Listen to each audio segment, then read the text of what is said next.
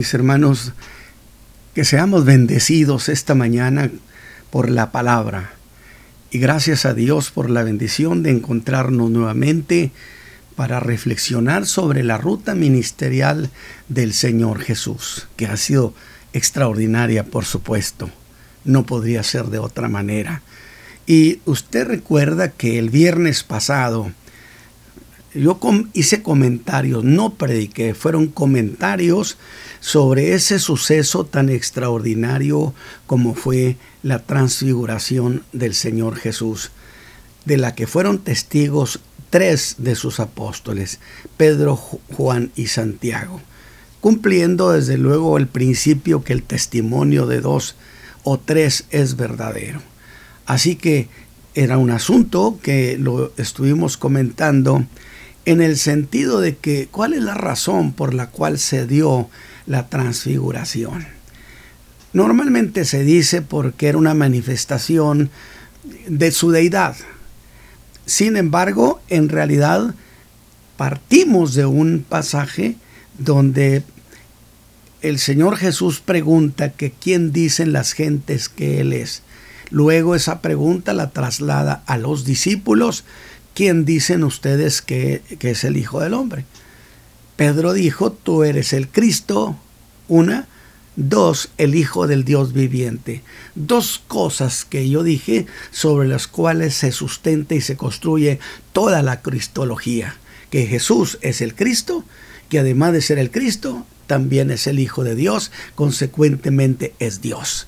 Muy bien, pero la cuestión es que en el momento en que eso se ha dado, el Señor Jesús les da una orden y les dice que ya no digan, que ya no anuncien que Él es el Cristo. Esta orden, por supuesto, debió ser sorpresiva, es decir, ¿qué está pasando? Por lo pronto se suspende, se deja esa predicación, ya no se va a decir eso que era una coyuntura precisamente que se daba porque Juan había sido ejecutado, el reino había sido rechazado y ya no había razón entonces para seguir anunciando el mensaje mesiánico a Israel. Sin embargo, el Señor Jesús les da en el siguiente versículo de Mateo 16, 21, les da a entender que hay cambio de mensaje. Es decir, ya no es el mismo. Habrá un cambio de mensaje, pero que se va a sustentar por dos cosas. Una, por su muerte y segundo, por su resurrección. Cuando dijo es necesario que el Hijo del Hombre eh, vaya a Jerusalén, padezca y que sea que muerto y resucitado. Entonces, este es el mensaje del Evangelio de la Gracia. Por eso dije, les dijo cambio de mensaje que será ahora sustentado no sobre el establecimiento de un reino, sino será sustentado sobre mi muerte y mi resurrección, que evidentemente es lo que Jesús ordenó. Ahora sí, anuncien al mundo entero, perdonen mi nombre, que ese le llamamos el Evangelio de la Gracia. Sin embargo, dijimos que esto traería un, problema de confusión.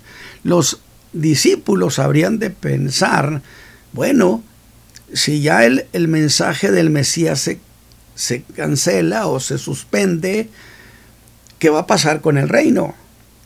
Y entonces nacieron esas dudas, evidentemente, de que si el reino de los cielos se cancelaba o qué pasaba con él. Y dijimos que precisamente para responder a esas dudas que había, porque Jesús les acababa de decir eso, porque les anuncia, algunos de ustedes no verán muerte hasta que hayan visto al Hijo del Hombre viniendo en, el rey, en su reino. Es decir, les está advirtiendo que algunos de ellos no van a morir sin haber visto el momento cuando el Hijo de Dios descienda de los cielos para establecerse en la tierra. Entonces, la cuestión era precisamente qué va a pasar con el reino. Es por demás evidente. Y entonces les promete que algunos, y en ese caso dice que seis días después los lleva a un monte alto a Pedro, a Juan y a Santiago, y a los otros nueve los dejó en una aldea. Y estando allá sucedieron varias cosas. Número uno, su rostro se transfiguró, más glorioso que el sol. Todo, que, todo eso que podemos imaginar emocionados, porque ellos vieron, fue una manifestación de su deidad. Pero no solamente sucedió eso, aparecen Moisés y Elías, y ellos los oyen, los ven y los oyen hablar con él. Fue el segundo suceso que se da allí. El primero fue la transfiguración de Jesús, el segundo fue la charla con, con Elías y Moisés, y un tercer suceso que está escrito en los evangelios, una gran voz que vino del cielo, dijo Pedro de la magnífica gloria, diciendo, este es mi Hijo amado, el cual me da contentamiento. Tres sucesos. Y que dijimos, sin embargo, esos tres sucesos no responderían a la duda que había en, el, en los hermanos. ¿Qué va a pasar con el reino? ¿Se canceló? ¿Ya no se va a instalar? Y precisamente el cuarto suceso del monte de la transfiguración es precisamente que yo dije, Pedro lo explica en su segunda carta en el capítulo 1, versículo 16 de adelante, donde dice que nosotros no hablamos de su, la potencia de su venida siguiendo fábulas por arte compuestas, sino habiendo visto, plural, con nuestros propios ojos, ¿sí? Sino habiendo visto con nuestros propios ojos su majestad de tal manera que ellos presenciaron allí, como cuarto suceso, presenciaron el momento cuando el Señor Jesús vendría descendiendo para establecer su reino en la tierra. Fue una visión, el Señor los hizo, los llevó al futuro, lo, como haya sido.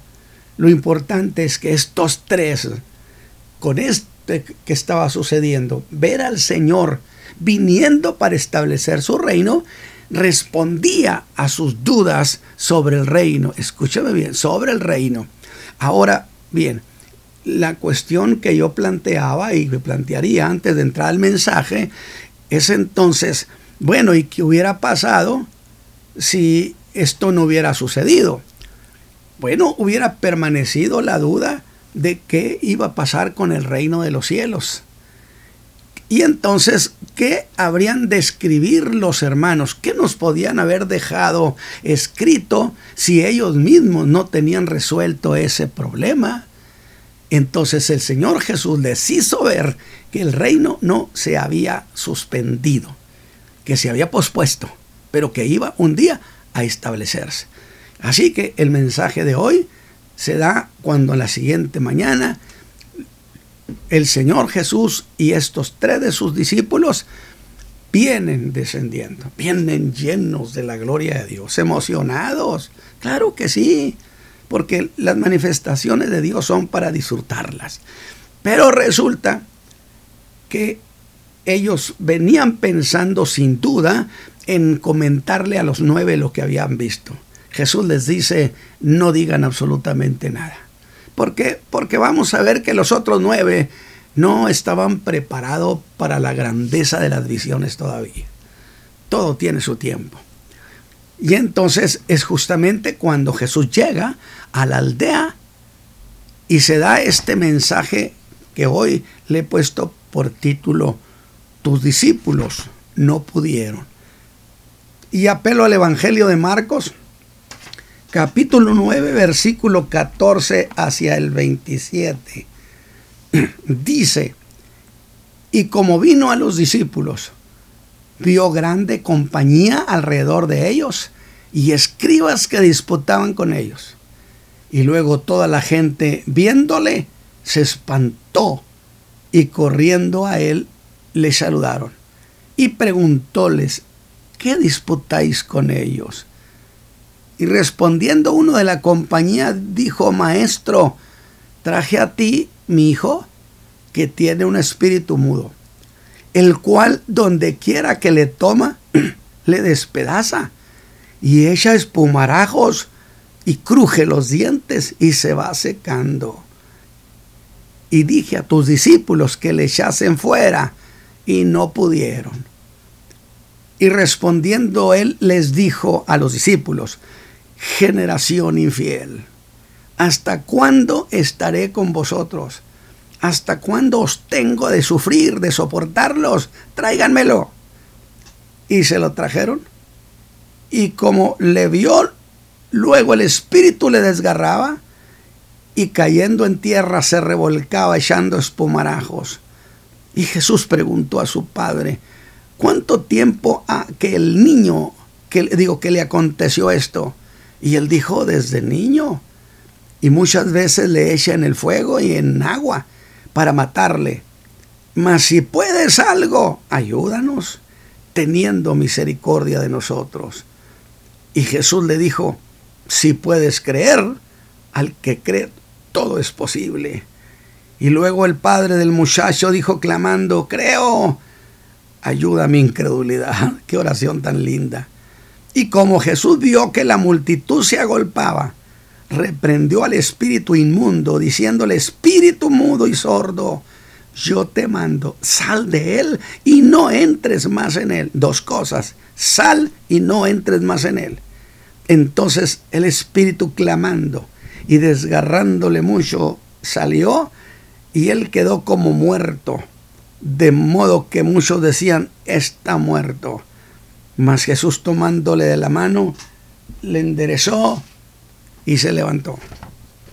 Esto sucedió precisamente al siguiente día o de manera inmediata a lo que fue la experiencia de la transfiguración. Y yo dije que las palabras más apropiadas para empezar este mensaje, pues no pueden ser más que las mismas palabras que el padre del muchacho poseído le dijo al Señor. Tus discípulos no pudieron. Qué tema de veras. Dice Marcos, y como vino a los discípulos, vio grande compañía alrededor de ellos. Ese fue el escenario que vio el Señor Jesús recién descendido del monte de la transfiguración y llegando a la aldea donde los otros nueve de sus discípulos se habían quedado, una multitud indignada estaba en franco reclamo contra ellos. ¿Cuántas veces la gente tiene ese reclamo en el alma porque hayamos sido fraude? Hemos dicho que van a suceder cosas y no suceden.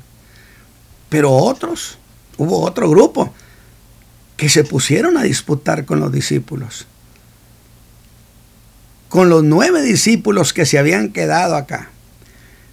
Así que mis hermanos entraron en disputa con ellos y estos eran unos escribas que al parecer habían venido tras Jesús desde una región llamada Dalmanuta, donde le habían lanzado al Señor, lo retaron. Acuérdese que dije que después de aquel abandono masivo, de que dio aquella multitud, se hicieron más agresivos, sintieron que Jesús estaba acorralado y los escribas y los fariseos se lanzaron contra él. Y allí en Dalmanuta le lanzaron al Señor el reto para discutir su mesianismo. Pero fue una discusión que el Señor Jesús rechazó con enfado, diciendo, a esta generación no le será dada señal. Y le dio el calificativo generacional, fíjese bien, a la gente de ese tiempo como mala y adulterina. Una mala generación fue cuando el Señor Jesús vino a estar entre nosotros. Sin embargo, como el Señor evadió esa disputa, pues llegaron a pensar que lo tenían acorralado y vinieron hasta esta aldea. Y al no encontrar a Jesús, buscaron controversia con sus discípulos, aprovechando que la gente estaba indignada con los discípulos por no haber podido echar al demonio de un muchacho poseído. Qué lamentable de veras digo que le demos esperanzas a la gente y no sucedan las cosas. Así que aquellos discípulos, por no haber podido, yo digo, quedaban en desventaja. Y a todo eso se sumó la falta de entendimiento de ellos para razonar con inteligencia. Que les había dicho que se cuidaran de la levadura de los fariseos. Es decir, recientemente en Dalmanuta les dijo, cuidado con la levadura de los fariseos. Pero Jesús estaba hablando de sus formas de pensamiento que dañan el alma. Pero estos, estos entendieron que les hablaba que no le compraran pan que hicieran los escribas, sacando el Señor la queja, aún vosotros sois sin inteligencia. Pero otros eran gentes de aquel lugar que con gran molestia, justificada molestia, le reprochaban haber dicho que tenían poder de echar demonios y no pudieron. Usted me va a decir dónde dice que, hermano, si aceptaron expulsar, es porque aceptaron que podían y porque ya habían tenido experiencias para expulsar demonios. Lo que no sabían en que había diferentes demonios. Pero por lo pronto fueron confrontados. Y por más intentos que pudieron haber hecho, aquel demonio no salió. Así que la verdad, mis hermanos, se vieron rebasados. Pero otros, con mejores razones, como serían los familiares de aquel joven poseído, a quien no habían podido echar fuera el demonio, y representados estos por el padre de aquel joven poseído, intervinieron a quien los discípulos tenían que darles cuenta de su fracaso. Aunque déjeme decirle algo, quiero hacer cierta defensa de esos nueve y preguntar, ¿pero acaso estaban obligados a hacer eso, a expulsar los demonios? Bueno, el Señor Jesús les había autorizado, les había dicho que echaran fuera los demonios. Pero en específico puedo también decir que no. Pero tampoco no sabemos qué cosas hablaron con el padre de ese joven poseído. De cuántas esperanzas les dieron. Estos son los discípulos de Jesús donde se han visto tantos milagros, somos privilegiados. Miren, aquí están estos discípulos del, del Maestro. Ellos pueden hacer eso y sanar a este muchacho. Pero por la queja que hicieron a Jesús en en el versículo 28, eso de tus discípulos no pudieron echarle fuera, qué vergonzoso. Implicaría que de parte de los discípulos, sí hubo cierto consentimiento a esa petición. Y en parte creo muy razonable que se sintieran muy seguros de poder hacerlo. ¿Acaso no habían ya experimentado y lo habían reportado al Señor que los demonios se sujetaban en su nombre? ¿Por qué no podrían echar a este? tiene una lógica.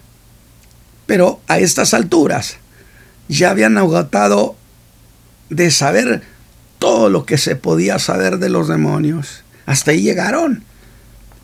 Y creo que cuando el padre de ese muchacho poseído les pidió que lo liberaran, ellos alentaron sus esperanzas, afirmando que lo harían. Que esto es muy común. Aún gente que que sabe que no tiene esa facultad y predica, le dice, no se preocupe, ahorita mismo el milagro va a suceder. Y como no sucede, le van, a decir, siga viniendo en una de esas, el Señor lo va a sanar. No olvide que el Señor Jesús hace las cosas en el ahora. Insisto, es que ellos muchas veces habían echado demonios de poseídos. Y sin duda, esa aceptación le dio a ese hombre la más alta seguridad que sí lo harían, pero no pudieron. Y si así sucedieron las cosas, el reclamo era muy justificado. Para él, los discípulos de Jesús habían sido un fraude. Y falsa la supuesta autoridad que Jesús les había dado. Así que al cuestionarlos a ellos, mis hermanos, estaban cuestionando al Señor. En eso llega el Señor Jesús a la aldea. Alabado sea Dios cuando el Señor llega a rescatarlos, rescatarnos del problema. Y dice el verso 15, toda la gente viéndole se espantó y corriendo a él le saludaron. Fue una sorpresa verlo llegar y la disputa se interrumpe. Y note, ¿cómo lo digo? Y la gente, el pueblo de allí, lo saludaron, implicando que seguía una esperanza con el maestro. Fueron a recibirlo de buena gana. Insisto, en Jesús estaba la última esperanza de esta pobre gente. Y ponga cuidado porque estoy haciendo distinción de cosas.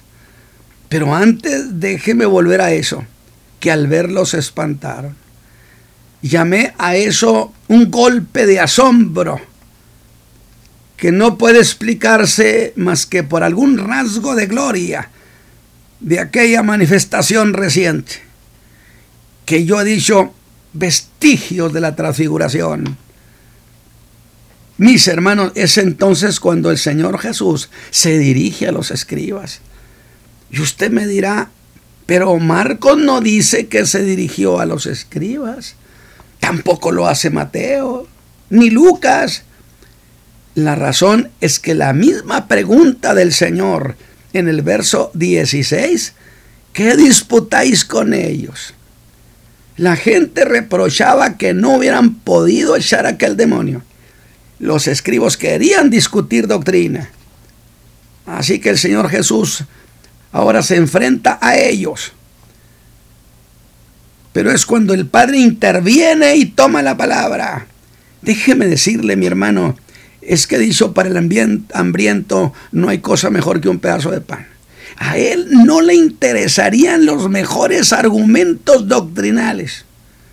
A él le interesaba solo una cosa, que su hijo fuera sanado de aquel mal. Y dice Marcos en el verso 17, y respondiendo uno de la compañía, uno que toma la palabra, Mateo 17, 14 dice que vino un hombre hincándosele de rodillas, diciendo, este sí representaba la necesidad, Señor, ten misericordia de mi hijo. Y frente a la necesidad de ese hombre, yo digo, qué mal se vieron los discípulos frente a las necesidades tan grandes que tiene la gente. Qué mal se ve la iglesia que no tiene respuesta en Cristo Jesús. Qué mal nos vemos. Lucas escribe que al Señor, y déjeme decirle algo, he siempre mencionado que hay dos instituciones que son para el bien del hombre, que es el Estado Nacional Republicano y la iglesia. Y llegará un momento cuando el Estado Nacional ya no pueda cubrir las necesidades de la gente. Y la gente muy angustiada levantará su a, plegaria al cielo para decir Dios ayúdanos. ¿Y sabe qué pienso que el Señor diría? Allí está la iglesia, vayan con ellos. Qué pena que la iglesia no tenga nada para darles le rogó, quiero que veas porque es mi hijo único. Por cierto, en los evangelios, después que el Padre habla con Jesús, y qué bueno, los escribas desaparecen de la escena. después de todo, ¿para qué los queremos a esos? Estaban por demás allí. Y vienen las palabras lapidarias de aquel hombre sobre Jesús. Señor, tus discípulos no pudieron. Oiga, yo creo que estos no hallaban dónde meter la cabeza. ¿Ve algo como esto? Estos nueve no pudieron. Solo tres que estaban exentos. Estos habían, venían emocionados de aquella manifestación gloriosa. A quienes habían visto el futuro del reino. Según Pedro, vieron al Señor Jesús viniendo en la gloria con sus santos ángeles para establecer el reino. A estos tres les dijo, a nadie digáis esta visión. Y yo digo, después de todo, ¿para qué decirles tan grandes revelaciones a estos nueve? Si ahora sabemos que no estaban preparados para la grandeza. Alabado sea Dios. Hay gente a la que Dios es mejor que cierto no le revele cosas porque no estaban preparados para la grandeza. ¿Para qué buscar que Dios nos abra los misterios del futuro? ¿Para qué? Pero volvamos. Alguien dijo que los escribas confrontaban a sus discípulos más débiles en el momento en que eran más débiles. Oiga, pues ¿qué podían alegar los discípulos? El mesianismo. Los iban a hacer burla de ellos que eso probaba que Jesús era un falso profeta. Los escribas quisieron tomar la causa de aquel padre. Pero yo aplaudo a ese hombre desde este siglo por quitarles la palabra y decidió que ese asunto se resolvía con Jesús. Sin duda echaban en cara a los discípulos que su fracaso probaba la falta de autoridad espiritual de su maestro. Y mire esto, allá en Dalmanuta, Jesús rehusó discutir con ellos. Acá los discípulos aceptaron el reto y fallaron vergonzosamente. Así que para los escribas parecía una hora de triunfo. Pero en el momento menos esperado, gloria a Dios, ven al Señor Jesús llegando. Y toda aquella multitud queda en calma. Esa calma que precede a la victoria y aquel padre se postró con toda humildad. Al fin está ante Jesús, su gran esperanza. Este hombre ha venido a ver a Jesús para ver si había alguna posibilidad de ser ayudado. Mi hijo está gravemente atormentado por un demonio. Malvados de veras, malvadas tinieblas. Y este demonio me lo quiere matar. Y es mi hijo único. Mira lo que hace con él.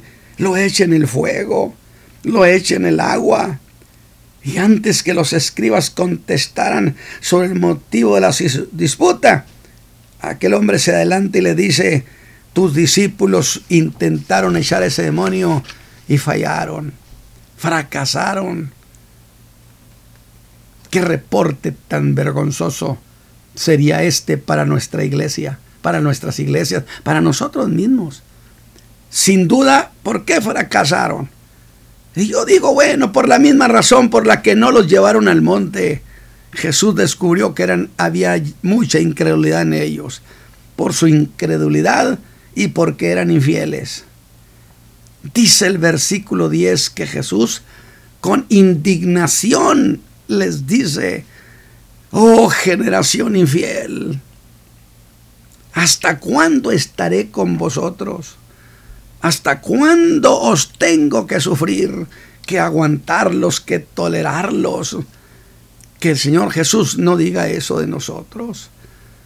Mateo dice que les dijo infieles y torcidos.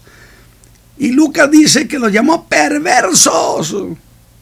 Yo le pregunto a usted esta mañana, ¿cuál de todos esos adjetivos calificativos le gusta más? infiel, torcido o perverso. ¿Hasta cuándo los tengo que soportar? No se niegan, por supuesto, que eran hombres que habían sido atraídos a Cristo, que sus almas habían sido envueltas en el llamamiento, aunque cada uno en grados diferentes tenían convicción, tenían incluso cierta fe en Él y aún más trataban de imitar al Señor. Por eso, cuando predico sobre Juan 13, 14, 15 hasta el 17, que le llamé solo para creyentes, uno de los mensajes era creyentes que no le creían. Qué doloroso es que seamos creyentes, que le creemos unas cosas y no otras.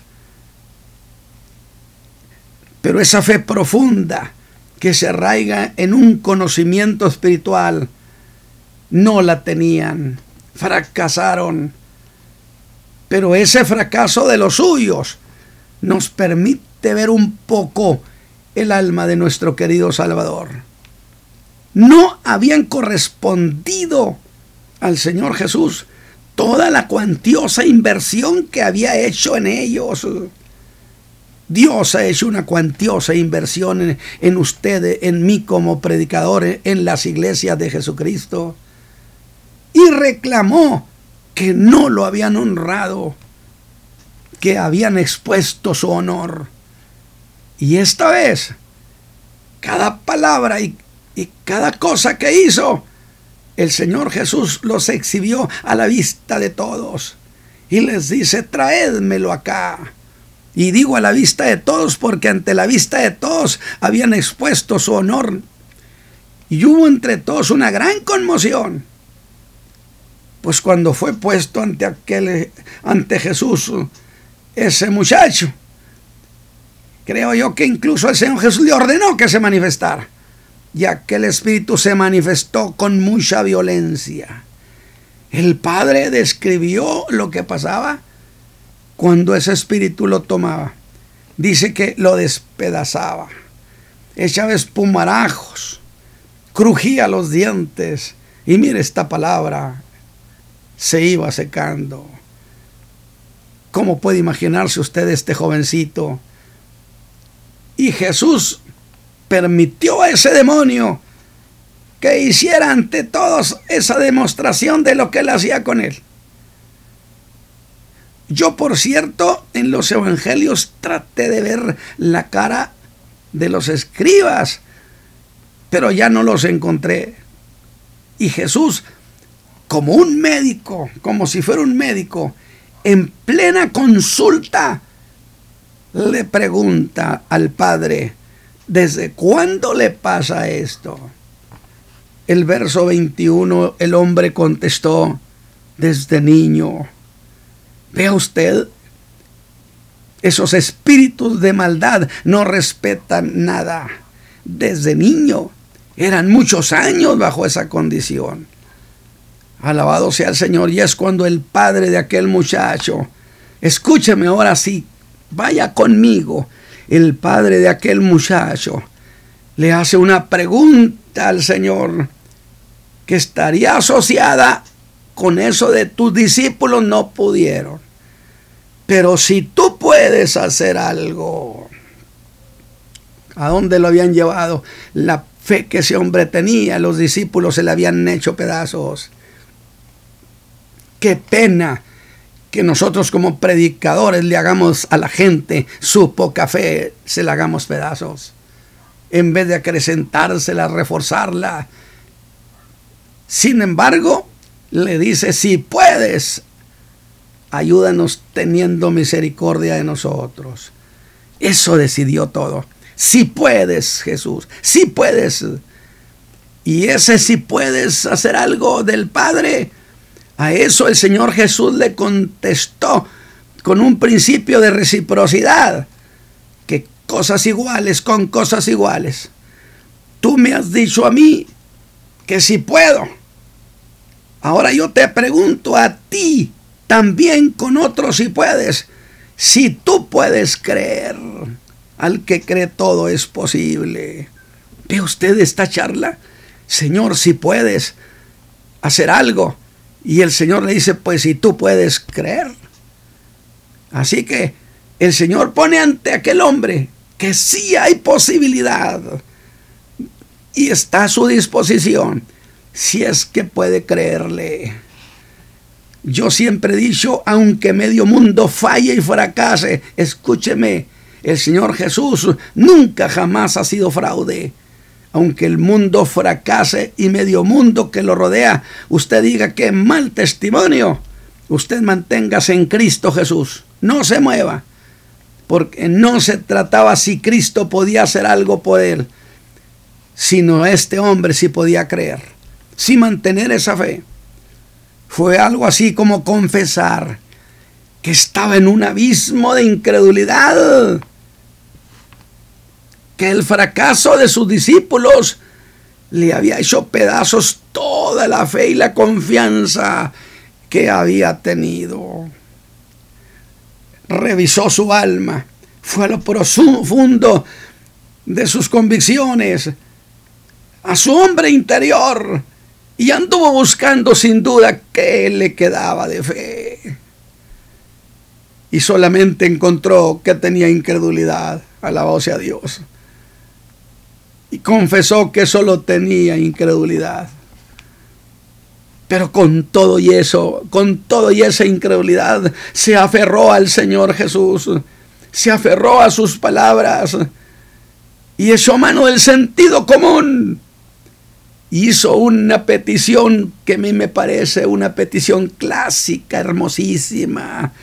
Y clamó, pues entonces, Señor, solo encontré incredulidad Señor Jesús, ayuda a mi incredulidad. Es todo lo que te puedo ofrecer. Haz algo con ella. Y en ese pedir ayuda al Señor, el Señor le, consiguió la fe, le dio la fe. El padre de aquel muchacho, ¿sí? Ayuda a mi incredulidad. Y el Señor Jesús lo hizo. De tal manera que era un espíritu mudo y sordo. El padre había dicho que ese demonio era mudo y sordo, pero este hombre ha pedido ayuda. La fe es atrevida y este hombre ha dado un gran paso y hace una petición de ayuda que no podía quedar sin ser escuchada debió agradarle al Señor esa petición. A mí se me hace linda. Señor, solo tengo incredulidad. Es lo único que te puedo ofrecer, mi incredulidad. Porque la fe que yo tenía, esto me la destrozaron. Es el mensaje esta mañana para mucha gente que me está escuchando y que él dice, puede decir, hermano Ramos, me destrozaron mi fe me quedó incredulidad. Escucha a este hombre. Dígale al Señor, pues entonces ayuda a mi incredulidad. De tal manera entonces que ante todos Jesús dijo, espíritu mudo y sordo, yo te mando. Alabado sea Dios, sal de él. Si se estaba cuestionando si Jesús tenía autoridad o no, el Señor Jesús dijo, yo te mando, sal de él. Pero esta, esta orden fue agregada otra orden, sal de este hombre y no entres más en él. Nunca jamás en su vida ese demonio volvería para intentar someter a ese jovenazo. Y hubo una manifestación muy violenta y quedó como muerto. Pero Jesús lo tomó con su mano, lo puso de pie y se lo entregó a su Padre. Y yo preguntaría, oiga, ¿y los fariseos? Olvídese de ellos para que los queremos.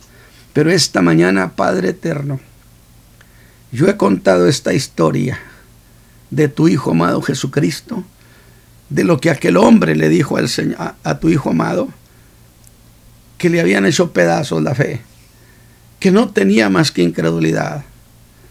Porque estoy pensando en muchos que me están escuchando, que se enteran del mensaje y que me pueden decir, hermano Ramos, a mí me pasó eso. Puse muchas esperanzas y fueron un fraude. Realmente yo me quedé con mi fe arruinada.